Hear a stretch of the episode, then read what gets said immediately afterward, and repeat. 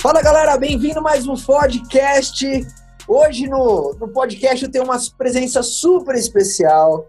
Uh, primeiro, antes de eu apresentá-la, eu já quero deixar claro aqui que se você tem uma boa história para contar, uma história de, de conquista, de progresso, de superação, enfim, uma história que você sabe dentro do seu íntimo que tem que ser contada para o mundo, só manda aqui para o nosso podcast. É, como que é, time, o, o podcast? Calma que eu estou pedindo o conselho do time.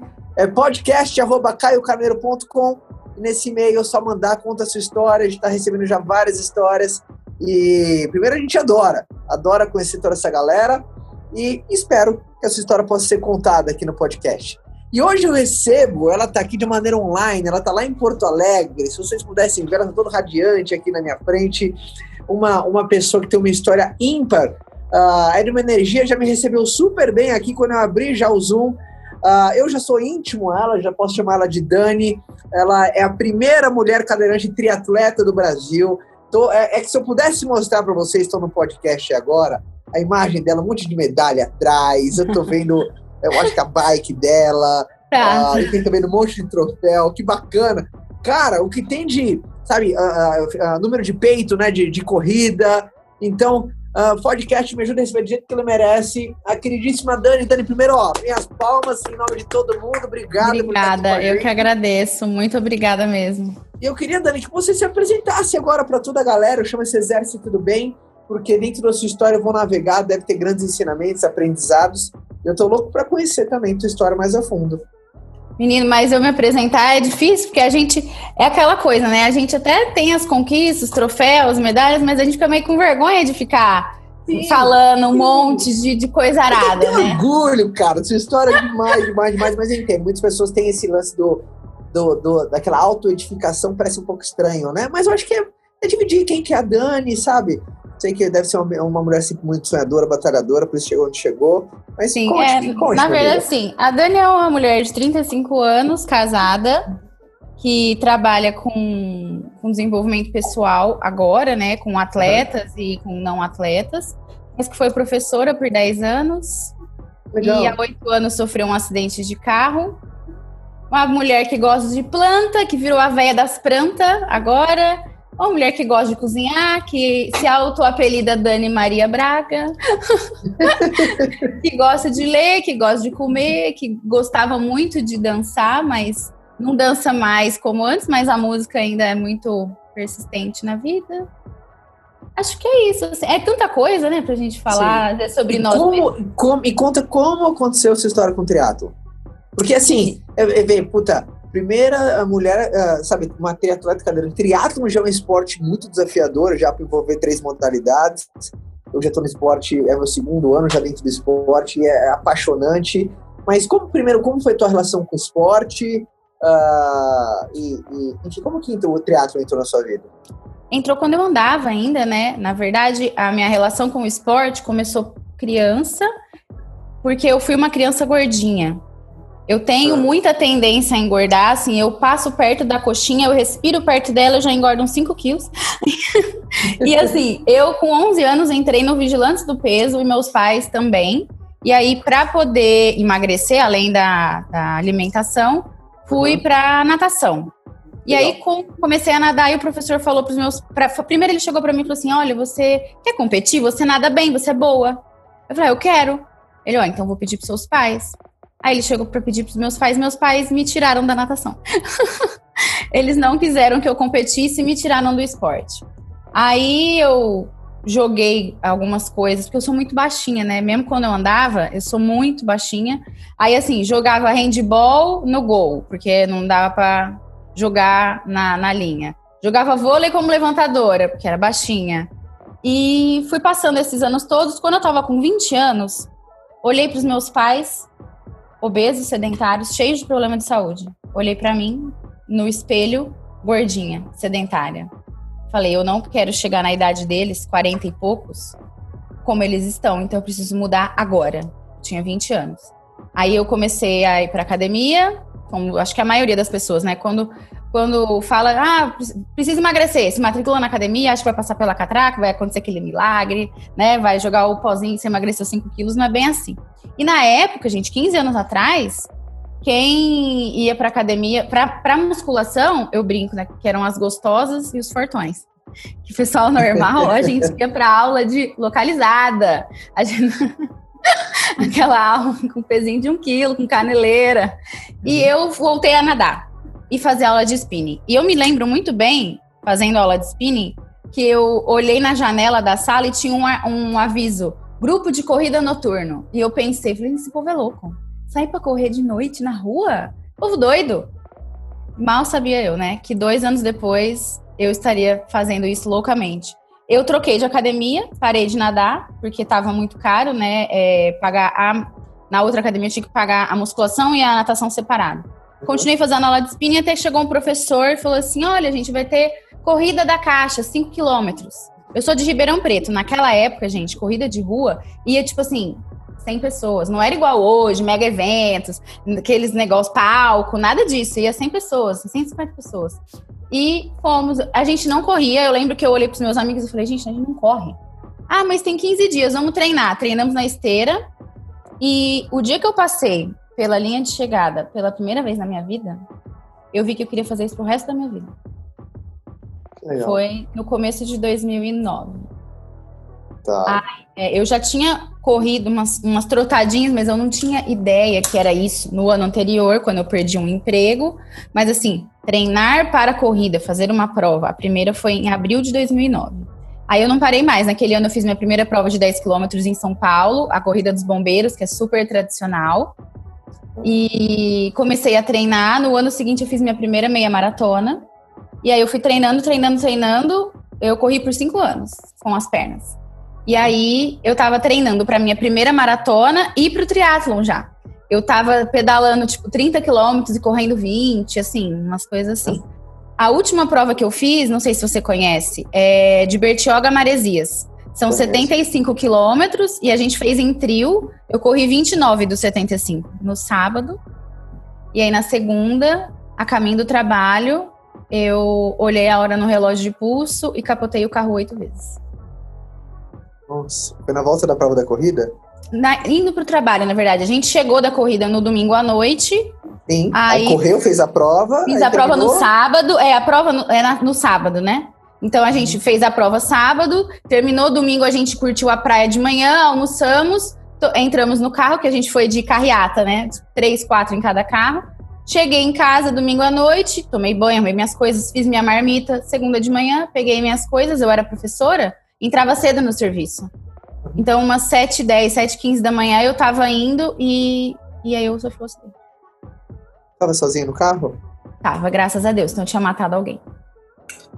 Ah, e qual foi sua é porque é, é, um momento, é um ponto de inflexão, né? Onde a nossa vida ela pega é. uma tangente diferente, né? Onde, é, mas eu sempre muda. falo que assim, eu não consigo mais imaginar a minha vida como ela poderia estar, como ela seria, o que eu estaria fazendo, onde eu estaria se não tivesse acontecido o acidente.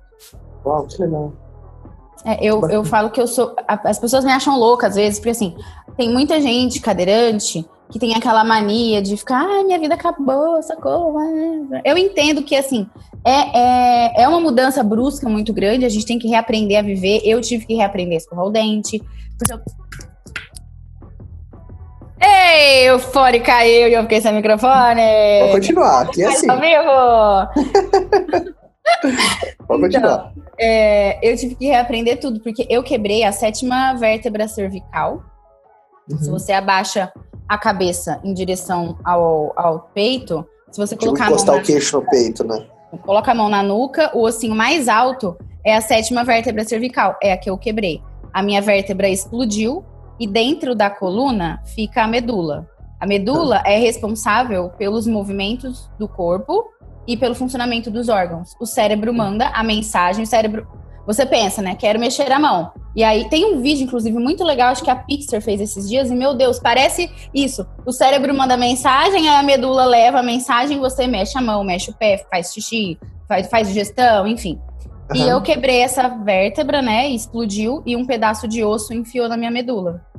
E eu não uhum. mexia nada do pescoço para baixo. E os médicos falaram para os meus pais que eu ia mexer só os olhos. Então, assim, eu tive que reaprender a fazer tudo é, eu sei que sofrer um acidente e se tornar cadeirante ou amputado ou algo do tipo é, é uma mudança brusca de vida, mas a gente aprende a ter um outro olhar para a vida. Eu aprendi a ter um outro olhar. É, e eu sou muito mais feliz hoje do que eu era antes, porque eu consigo dar mais valor para certas coisas que eu não dava e parar de prestar atenção em coisas ridículas que atrapalham uma felicidade, que às vezes a gente tem mania de ficar se apegando, sabe? Eu parei de olhar. Nossa, você falou um negócio muito forte, assim, né? Porque uh, uma vez a gente até tá falando antes de começar esse podcast, do amigo em comum que a gente tem, que é o Vinícius, né? Que é um atleta paralímpico, uhum. recordista uh, dos, a prova dele, eu acho que é os 100 metros dentro da categoria, né? É, é um monte de categoria. É, a gente é. tem, a gente é dividido de acordo com o seu nível de deficiência, seu grau de comprometimento. Não é, assim, 100% justo, digamos assim, senão eles vão ter que ter uma categoria para cada um, né? Porque cada corpo é um corpo, Mas cada é, sequela é meio é uma que sequela. balizado, né? Quem é, tá mais ou menos. Tipo, de 1 a 3, de 3 a 5. Isso, exatamente, exatamente. E o Vinícius é, é, um recordista, né? O velocista, nosso Bolt, uh, dentro dessa categoria. E ele, ele Eu conheço ele que... desde que ele estava começando. É, e aí ele falou uma coisa e falou assim, Caio, se eu soubesse que minha vida ia ser tão boa assim, eu tinha, eu tinha perdido minha perna antes. Ele falou com, de um jeito assim, até meio que a galera, né? Você lembra, gente? Tô com a, a equipe aqui. Do jeito que ele falou, só que ele falou rindo de um jeito, de um jeito tão leve, assim, sabe? Mas eu, assim, a cara, leveza, ela uau. muda a vida. As pessoas, elas têm mania de olhar porque elas perderam. Isso é muito triste. Se você olhar só porque você perdeu, porque você não tem, você não vai ser feliz nunca. E isso, gente, é Boa. é para qualquer pessoa, não é para quem é, perdeu o movimento da perna, para quem perdeu um membro, é para quem perdeu um ente querido, é para quem perdeu um emprego, é para quem, sei lá, gente, perdeu um clips na rua. É, se você olha porque você perde, você para de olhar porque você tem. E se você para de olhar porque você tem, você não vai ser feliz nunca. Você fica olhando o copo meio vazio o tempo inteiro, né? E fica só remoendo. Aí você fica com aquele sentimento de que te falta, te falta, te falta. Você não vai se sentir preenchido nunca. É verdade, é verdade. E assim, uh, obviamente que aquela notícia, quando você recebeu a notícia, porque você deve ter, não sei, você, uh, você ficou desacordada muito tempo? Assim, não, você... eu não fiquei desacordada, eu fiquei consciente e orientada o tempo inteiro. Então, assim, é. eu não sou daquela pessoa que fica assim, é, como que eu te falo? Assim, lembrando do acidente do nada. Mas Sim. quando eu falo do assunto, se eu parar, tipo, dois segundos assim, me concentrar, eu consigo ter a sensação que eu tive dentro do carro, o meu cabelo balançando assim, no, batendo no rosto, e, e eu vi marrom e azul, que era céu e terra, né? E eu lembro de pensar, meu Deus, isso que é capotar o carro? Parecia que eu estava dentro de um liquidificador. O barulho é muito alto. É, e como eu não capotei uma vez só, mas eu não sabia, quem me falou foi a, as pessoas que me socorreram, né? Eu não, você não tem essa noção de dentro do carro. Sim, claro, claro. É uma barulheira só. Aí o carro parou, e eu parei. Como que eu te falo? Assim, tipo, se o sentido. Como que eu te explico? Eu queria explicar para as pessoas enquanto estão ouvindo, né? Se eu te mostrar aqui no vídeo, você vai entender. Imagina que você está indo de São Paulo para o Rio. Então você está no sentido São Paulo-Rio. Eu você parei. Eu completamente como... referência. Não, assim, é, eu parei. Céu, não, terra. é, e eu parei na mesma, no mesmo, na mesma via. Eu não, não atravessei a pista para o outro lado. Eu parei na mesma via com o carro ao contrário, como se eu estivesse tentando voltar do Rio para São Paulo na pista que vai de São Paulo para o Rio. Sim, né? Sim. É, então eu parei ao contrário, sentada, normal, não parei de cabeça para baixo. Aí as pessoas vieram e eu lembro, a gente fica assistindo seriado, né, de médico. Aí eu lembro que eu falei para as pessoas: "Ai, olha, não toque em mim, não não tenta me remover nem nada, né? Por quê? O meu pescoço quebrou e a minha cabeça ficou pendurada. E a minha sorte é que ficou pendurada no vidro do carro. Então, aqui no meu olho, eu tenho uma cicatriz bem no supercílio esquerdo, que é, foi o que segurou a minha cabeça no lugar. Em todas as fotos, eu saio assim, torta. o meu olho sai torto. pra, pra se maquiar, é um horror. Só que, gente, isso salvou minha vida. Vocês têm ideia que se eu tivesse caído pro outro lado eu tinha morrido? Então tem legal. hora que eu. É tem hora é muito que legal é, é, o jeito que você enxerga, né? E é uma lição para todo mundo, é o que eu falo sempre, da, de ressignificar, né? Você não enxerga essa marquinha e nem dá pra ver, viu, amiga? Tá não, não dá assim, pra ver aqui no ver. vídeo. Pessoalmente dá, mas um ah, dia tá. eu te mostro. Mas, é. ó, às vezes uma marquinha tem que deixar essa marquinha, tipo, graças a Deus que eu tenho essa marquinha. Cara, é, essa não, marquinha essa, a, aqui no meu pescoço eu tenho a cicatriz. Essa talvez você consiga ver.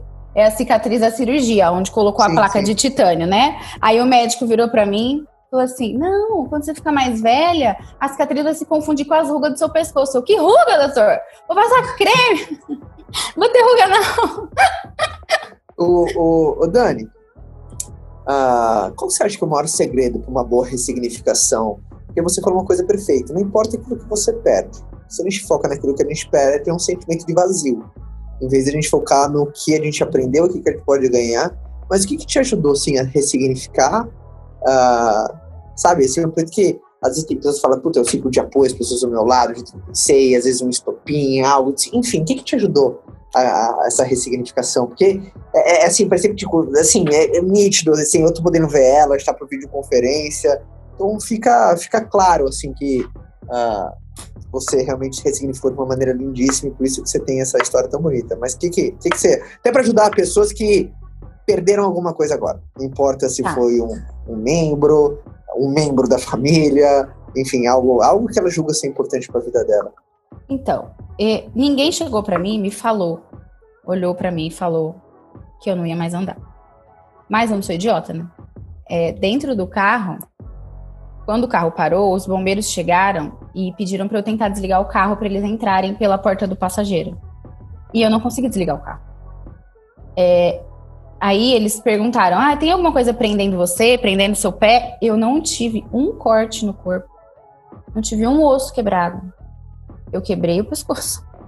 É, quando eu tentei mexer a mão para tirar o cinto, eu não consegui mover nada. Eu consegui fazer isso aqui, assim, tipo, virar a mão e eu encostei na minha perna. Eu brinco que parece que eu ia ter, tava pegando um pedaço de picanha para temperar, porque eu sentia a carne na minha mão, mas eu não sentia a minha mão na minha perna. Ali eu entendi. Eu falei pro, pro bombeiro, mas eu sou atleta, eu corro. É, e ele falou, não, calma, é o trauma do momento tal. E ainda na UTI, eu já sabia, né, o que estava acontecendo. E eu pensei, eu tenho do, duas escolhas, né? Uma escolha, né? Dois caminhos. Ou eu escolho ficar chorando, reclamando e sobrevivendo, ou eu escolho viver a minha vida da melhor forma possível dentro da minha realidade. Ou eu escolho sobreviver, ou eu escolho viver. Chorar não vai resolver meu problema. Chorar não vai me fazer voltar a andar. Isso não quer dizer que eu não chore, que eu não fique triste, que eu às vezes não sofra. Só que a gente não pode pegar a tristeza, abraçar e falar: fica aqui comigo, minha filha. Né? A, a gente sente a tristeza e no outro dia a gente solta e a gente escolhe escolhe. É uma, é uma decisão consciente. Você fala, tá, eu tenho dois caminhos. Ou eu sobrevivo, e na minha opinião, sobreviver é muito chato, ou eu ficava sentada na cama, chorando, vendo minha vida passar pela janela, ou eu escolhia viver a minha vida. E eu tenho muita vida que tem para viver, eu gosto, minha avó fala que eu gosto de viver. Eu gosto da vida. Então eu escolhi viver. Mesmo que não seja como antes, mesmo que eu tenha limitações, mesmo que eu tenha dificuldades, mesmo que eu tenha uma escada no caminho, mesmo que eu tenha uma calçada cheia de, de de buraco, mesmo que um taxista não queira me carregar porque eu sou cadeirante, mesmo que estoure o pneu da cadeira no meio de uma viagem, mesmo que eu não consiga entrar em algum banheiro de algum estabelecimento, enfim, tantas coisas, mas eu escolhi viver da melhor forma possível. E aí, a partir desse momento, eu comecei a olhar as coisas com outros olhos e, e ver o que eu tinha, o que, que eu ainda tinha, minha vida, minha consciência, eu ainda conseguia pensar, eu conseguia falar, e eu me esforcei para voltar a mexer, né? Os braços, a mão. Hoje, movimento completo, né? Você, pelo menos, uhum. tá... Não se engane. Sério, mulher? É. Então, gente, não, é eu vou que, deixar, é, é ó, eu vou deixar aqui registrado. Ela, ela, ela, é que nem eu, se é. amarrar o braço dela, ela não fala, né? Porque não, é italiano, né? Cula, assim, italiano, é. Mas então, gente, deixa eu contar aqui pra vocês o seguinte: ele fez uma promessa aí, né, de pegar meu livro aqui, que tá aqui comigo. Meu livro é um livro que chama Seja Foda, não sei se eu já leram. e ele fez uma promessa que nós vamos gravar pessoalmente e que ele vai escrever o nome dele bem bonito ali no meu livro. Então, aí vocês vão poder me ver, me mexendo, né, bem animada. É. Mas eu não consigo mesmo. Se amarrar minha mão é difícil. Mas o que acontece? Eu tenho. Eu vou, eu vou mostrar para você, mas agora e depois Quando a gente grava pessoalmente, eu, a gente grava e eu mostro para as pessoas. Mas assim, eu, te, eu tive uma lesão incompleta. O que acontece? A medula, ela é igual um, imagina um rabo de cavalo. É um monte de fiozinho que eles comandam os movimentos do corpo. E aí a pessoa pode ter uma lesão completa que corta o rabo inteiro, corta o cabelo, né? Ou ela pode ter uma lesão parcial, que você repica o cabelo e sobram algumas coisas. Eu tive uma lesão parcial, então eu é como se tivesse replicado a minha medula, sobrou algumas coisas ali intactas. Então eu, é, eu perdi coordenação motora fina, então eu tenho mais força nesses dedos, no dedo do. Como que você chama o dedo no livro? Dedo médio? Eu ia falar. Do polegar. O dedo de mandar a pessoa cuidar da Isso, vida dela. é, é, é, do que do que no indicador.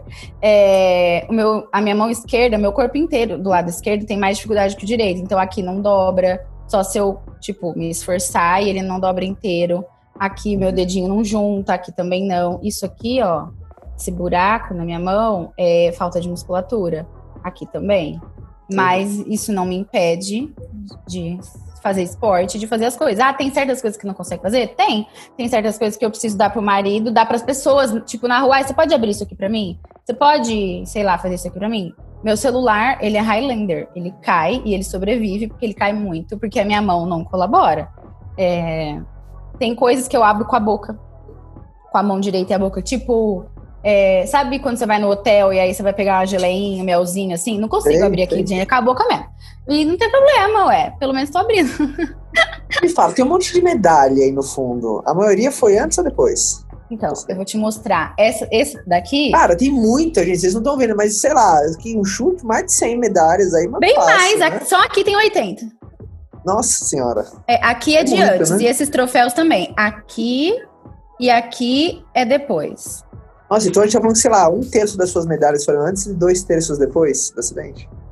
Mais ou menos, é, sim. Mais ou menos. Eu não sei. Então, eu não sei quantas eu tenho. Porque aqui, ó, são três.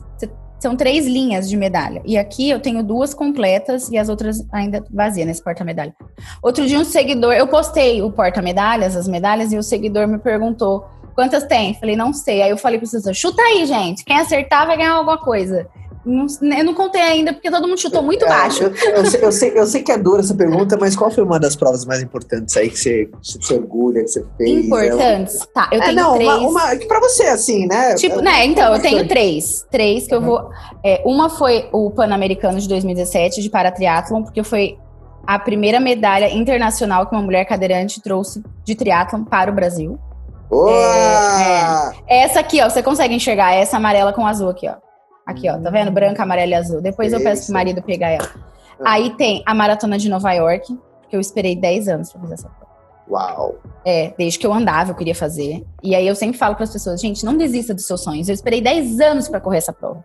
E assim, eu não sei se você já correu essa prova ou não, e não sei se quem vai ouvir a gente já fez. Mas assim, se você corre, gente, é, se você faz, corre maratona ou corre prova de 5 tem vontade de correr maratona, junte seu dinheiro e vá para a Maratona de Nova York, porque é a prova assim, que tem torcida do começo ao fim. E não é uma torcidinha. Porque aqui no Brasil, a galera só vai pra rua na São Silvestre, que, que o povo fala maratona de São Silvestre na TV, mas não é, tá? Assim, são 15 quilômetros, maratona tem 42. mas assim, ó, gente, a, a, a, a prova lá em Nova York, ela tem torcida, muita gente gritando, dançando, te dando comida, te dando bolo, aquelas crianças naquele frio de tipo 5 graus, aquelas crianças com a mãozinha, o cartaz com o Super Mario desenhado cogumelo para você bater. A minha ficha caiu, a, a largada acontece na ponte ou em cima ou embaixo. A dos cadeirantes é em cima. Aí a gente desceu a ponte, a hora que eu entrei no bairro, o um moço Primeiro, na primeira esquina. Ele falou: Welcome to New York, dear. Aí eu olhei, eu falei, meu Deus, eu tô aqui mesmo. Aí eu já comecei a chorar e não parei nunca mais. e assim, ó, é incrível. Gente, é incrível a prova. E, e os americanos, eles têm uma cultura diferente para com as pessoas com deficiência que aqui no Brasil as pessoas olham você como coitadinho, ai, pobrezinho e tal. Lá, eles, eles é, veem a gente como uma pessoa normal, ou como eles. Muita gente pergunta na rua: você foi herói de guerra? É muito legal, isso assim, é engraçado. E aí, na, na maratona, tipo, tinha um lugar que eu tava no Bronx, numa subida. E a galera tava cantando. Ai, meu Deus, como chama aquela música? Aí eu vou lembrar já já, tá? Pera. E tá. a, uma moça, uma moça assim, meio gordinha, toda de preto, com aquele cabelo black power brilhante, maravilhoso, assim, ela começava, ela subiu do meu lado. Olha, eu fiquei tão emocionada que o microfone caiu de novo, gente, socorro. Ela subiu do meu lado, batendo palma e falava, You can do it, do it, do it. E ia do meu lado, cantando, cantando, cantando. E eu falava, não, não, não, não, não, não, não. Ah, Girls Just Wanna Have Fun, a música. E aí, aquela mulherada cantando, parecia um coral, assim, e ela cantando, subindo do meu lado. Eu falava, não, gente, não é possível que essa prova é assim. E a hora que você chega no Central Park, é uma gritaria de um povo te gritando. Que é um negócio. Evento, assim, é uma festa, né? Uma celebração. É, é, é alucinante. É um negócio que, assim, é para você curtir do início ao fim. Essas duas foram as mais marcantes? E a maratona da Disney. Hum. E a maratona da Disney. Sei, falam que é lindo. Lá eu tentei correr esse ano, mas deixei muito em cima. Não sabia, cara. Esgota muito rápido, né? Esgota. Então, assim, quando abrir, você tem que fazer inscrição na mesma semana. E eu fiz o Dope Challenge, é, que uhum. são quatro provas em quatro dias, né? 5 quilômetros na quinta, 10 na sexta, 21 no sábado e 42 no domingo. E lá, assim, até os 10, tem muitas famílias com crianças correndo juntas, famílias com crianças assim, de 10, 12 anos. O pai e a mãe é criança junto, o povo vai fantasiado. E tem os personagens para você tirar foto no meio do percurso.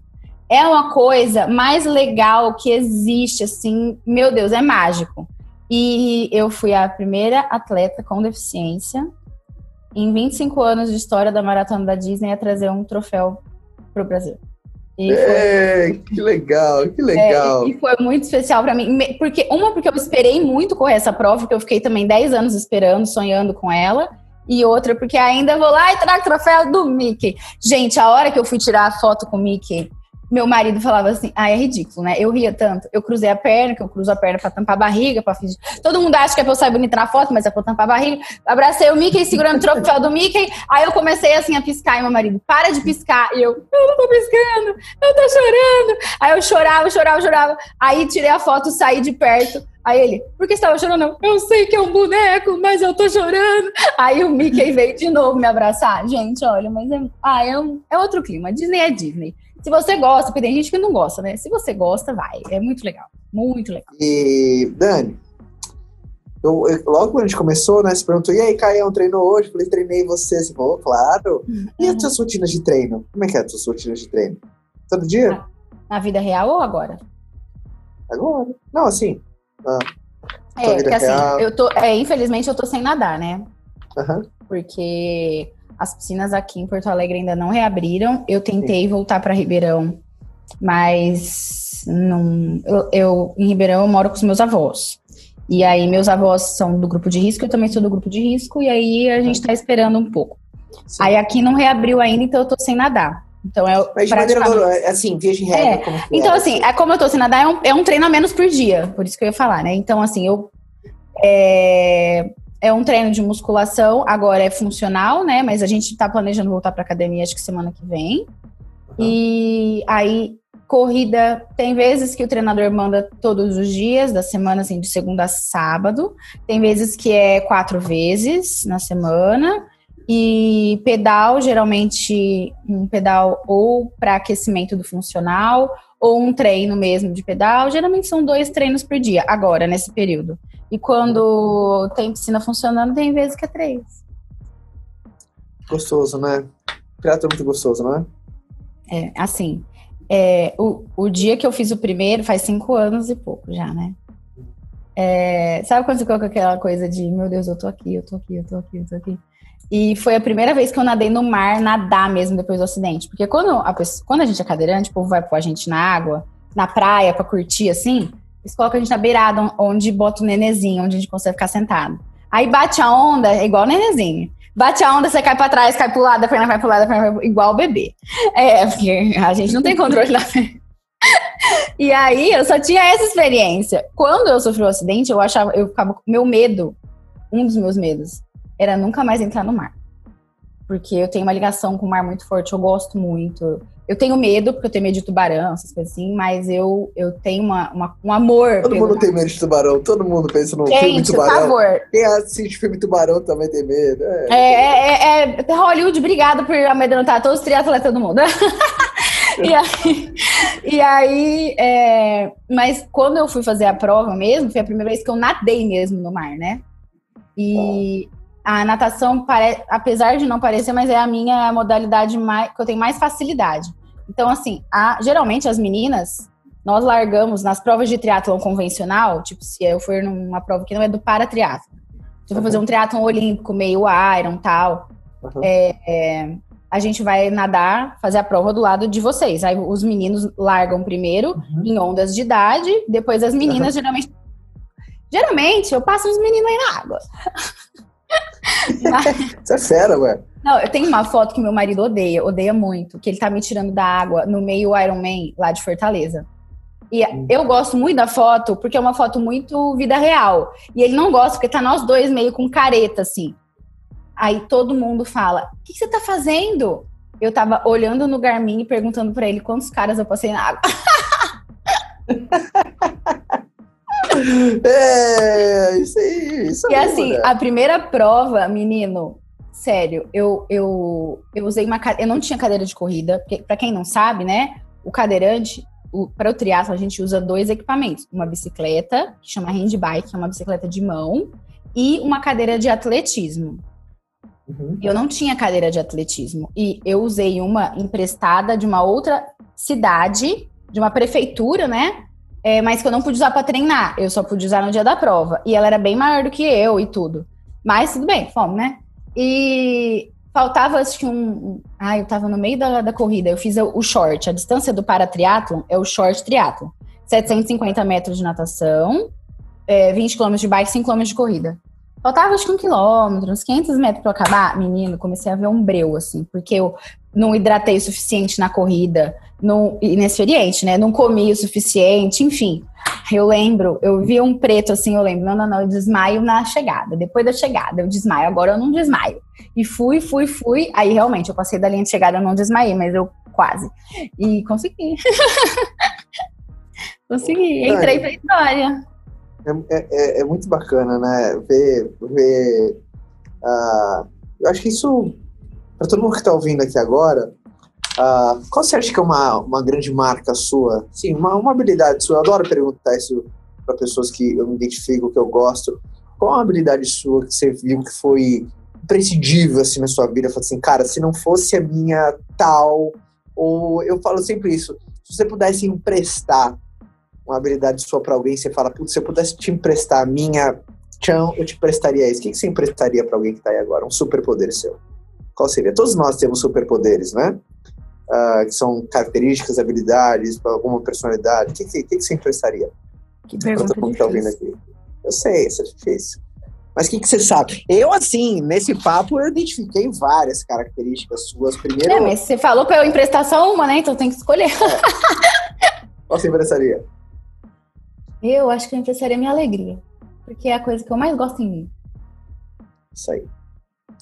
Porque e, ninguém faz é. nada se a pessoa não tem alegria, não tem, não é feliz e a alegria, na minha opinião, está muito ligada a uma coisa que você fala no livro sobre a positividade. Uhum. Se a pessoa ela não é positiva, se ela não tem a positividade dentro dela, toda vez que ela ficar triste, toda vez que ela ficar desanimada, que é diferente de desmotivada, que as pessoas confundem, né? Toda vez que ela, sei lá, aparecer um obstáculo, se ela não for positiva, ela não vai para frente, não, ela volta. Ela breca e volta. É aquela velha história, a pessoa cai no buraco e fica nele, né? Ela não levanta. E a minha capacidade de, de levantar do buraco, né? Sair ali, levantar não literalmente, né, Brasil? Porque... mas, mas de sair do buraco é. é e sabe o que eu ia falar agora, que você levantou? Obviamente fazendo essa, essa, essa, brincadeira, mas o, o teu humor, sabe? O humor é uma coisa nossa, quer dizer, é difícil pessoas quantificarem, puta, como é que eu faço para melhorar o meu humor? Tem várias coisas que colaboram com o nosso humor. Uma coisa que uhum. a gente uhum. faz, você de uma maneira muito intensa, atividade física, por exemplo, colabora com o humor. Sim, né? muito. Mas eu vejo as pessoas é tão amarradas que, quando elas é. não não fazem atividade física, não é? Tão emburradas. Eu sempre falo que, às vezes, todo mundo, todo mundo, gente, por mais que a pessoa ame treinar, uma hora ou outra ela vai treinar sem vontade. Ela vai treinar agarrada na disciplina ali, ela gruda a disciplina nela e fala: Vamos, minha filha, porque se não for você, eu não vou. E depois que se acaba, não tem como se achar ruim. Não tem como, não existe jeito. Não tem. Não.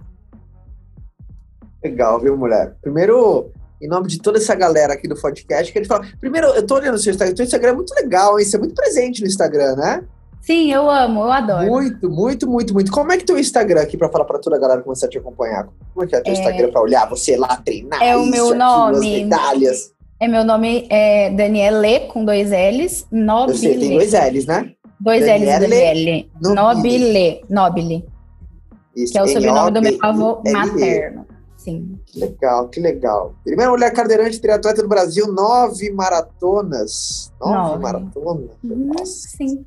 Esse legal, ano era 12, mas o 12 ficou pro ano que vem. Ano que vem é, vai estar. Tá... aqui, ó, tá vendo a foto com o maridão. É, essa é da maratona de Chicago, que foi a última.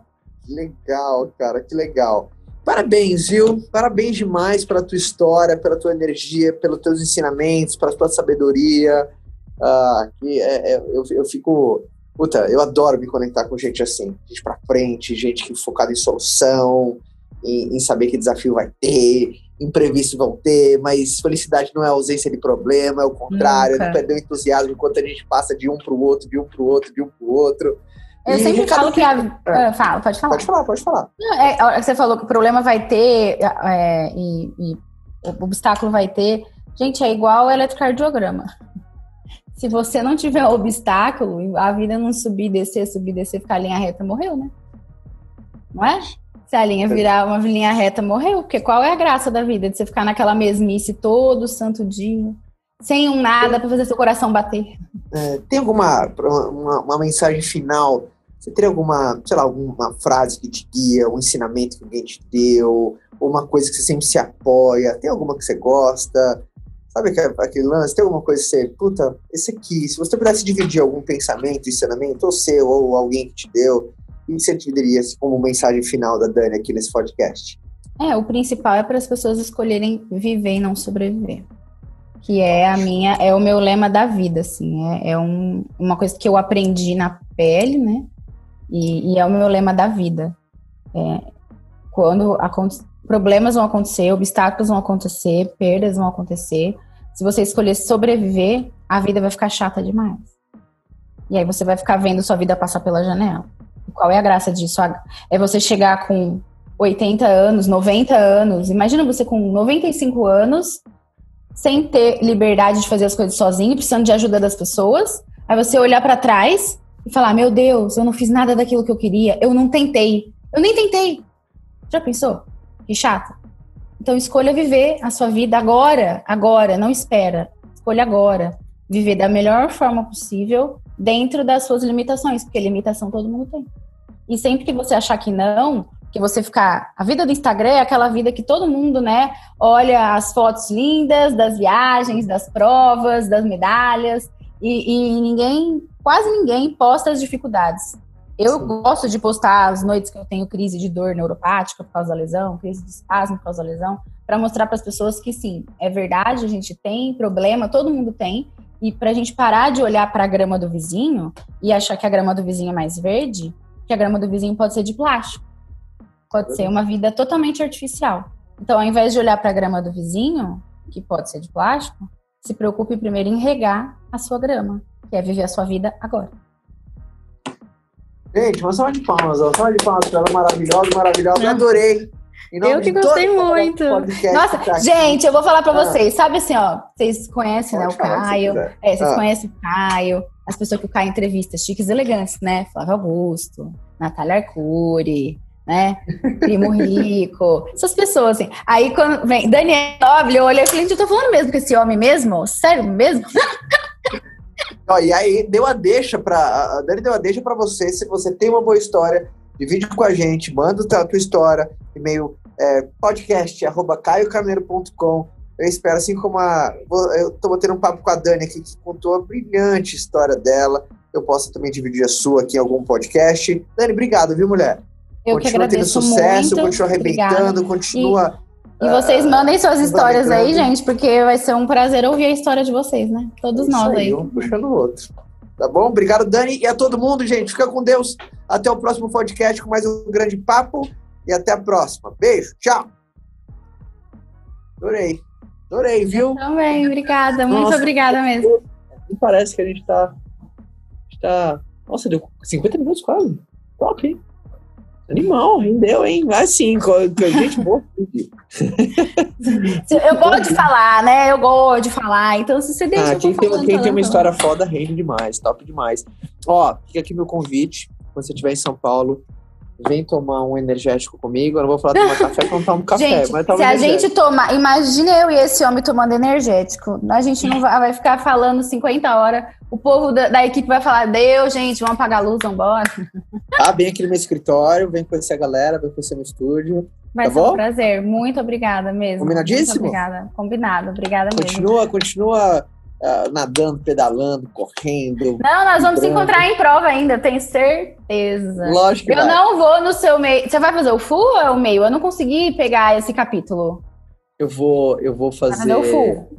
Esse ano eu tenho quatro provas. Eu tenho o full, de, o, o, o, o 70.3 de Floripa, depois no mês, que, no mês seguinte o full de Floripa, depois o, o, vou fazer o de São Paulo, né, que cancelou e foi de novo, e depois eu tenho o Cartagena, 70.3 também, em dezembro.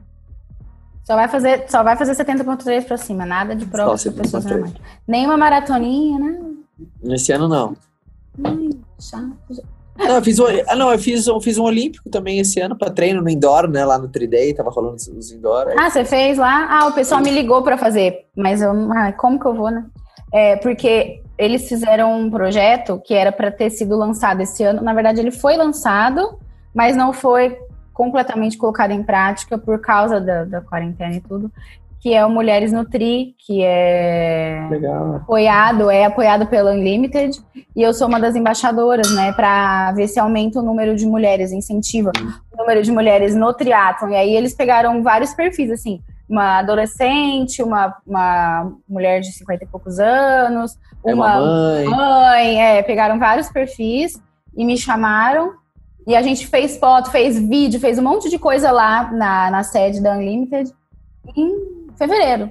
E aí lançamos o negócio e aí, quarentena. Porque era pra gente fazer várias provas deles, né? Sim, pra gente estar tá presente sim. e tal. E eles me chamaram para fazer a prova indoor. Porque eu entrei naquela piscina no dia pra fazer as fotos, Jesus, um gelo do nada. Agora tá aquecido, eles aqueceram. Mas a, é, a, gente não ia entrar. A gente entrou no impulso. Ah, vamos tirar uma foto de maiô, vamos. Vamos pôr só o pé na piscina. Ai, gente, vai pôr o pé na piscina, já vamos entrar, já vamos molhar, já vamos tirar. Legal, espero te ver em algum lugar, alguma prova, alguma. Tá? Ah, eu também, espero muito, espero mesmo te ver aí cruzando linha de chegada. Aí você cruza e me espera, tá? Boa! Mulher, fica com Deus, viu? Adorei. Você também, todo mundo da equipe. Obrigada, viu, gente, pelo carinho. Obrigada a todo mundo. Foi um prazer